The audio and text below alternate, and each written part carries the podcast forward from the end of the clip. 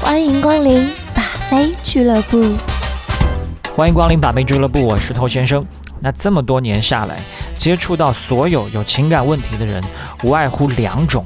那一种呢，是有自己喜欢的女生，想追求她，但是追不到；那另外一种呢，他追到了女生，但是接下来的长期关系相处非常多的麻烦，以至于要分手。那存在第一种问题的人，有一大半以上。他们随后接踵而至，就是要面临第二个问题，因为有第一种问题，不知道怎么追求女生的人，往往呢都比较心浮气躁，都急于求成，最关心的是怎么样搞定对象。他以为搞定了对象以后就没事了，那这种心态呢，即便确定了关系，最后基本上也要黄。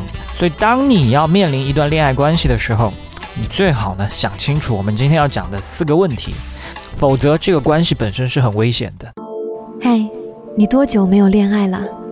加入偷先生内部进化课程，学习更多干货，尽早解放双手。微信了解一下：b a d t o u。OK，想学习不可告人的内部课程，请去添加微信号、公众号和抖音号都是 k u a i b a m e i 快把妹的全拼。首先，第一件事情，这是很多人都没有去想过的。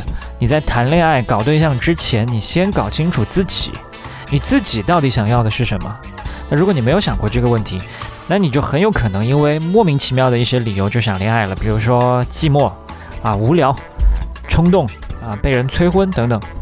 那你在一起的时候就是莫名其妙的，所以分开呢也会因为一些莫名其妙的理由而分开，你甚至不知道为什么而分开，这就是因为一开始你就没想好你究竟要的是什么。它不仅会让你莫名其妙的分手，它也有可能会让某些人莫名其妙的不分手。这什么意思呢？因为很多人他根本就不清楚自己想从这段关系当中得到一些什么。那么结果，当他面临了一段明明非常不健康，甚至让他非常痛苦的恋情的时候呢？因为他花了时间，因为他习惯了这段关系，因为他有所投资，结果他放不下这段莫名其妙的恋情。继续为一段不值得的关系付出，所以想清楚自己想要的是什么。你是要一种开心的体验，还是要一种长久的陪伴，还是要感天动地的爱恋？再或者，你就是要一些不三不四、见不得人的东西，你最好都想清楚。第二件事，你到底要不要对他好？这个问题对于有些人来说，他根本就不成问题，因为他还没追到那个女生的时候，他就在疯狂对人好，他就只会一件事，就是对人好。那另外一部分人呢？因为之前对别人过于好，最后有了不好的下场。从而产生一种极端的想法，就不能对人好，对人好自己就会变 loser，自己就会吃亏，就会伤心。但其实你要去谈一段恋情的话，你肯定是要对对方好的，除非有受虐心理，就喜欢你折磨他。那这个重点是怎么样去对他好？这种对他好是感动自己呢，还是给对方一种良好的体验？但显然正确答案是后者嘛。但是我这么多年接触到的一些案例，很多人都是在自我感动式的对对方好。那这样对他好，只会让这个关系变得越来越卷。同时要想清楚，这个人值不值得你对他好。如果一个人他三番五次的骗你，但是你都选择原谅他，那你就要做好准备，有朝一日成为绿帽侠，是吧？那正常人呢，只要感受到你在用他喜欢的方式对他好，他都会给你一些正向回馈的。那所以第三个问题就来了，他喜欢什么样的方式？这是很多人都没有去思考过的一个问题。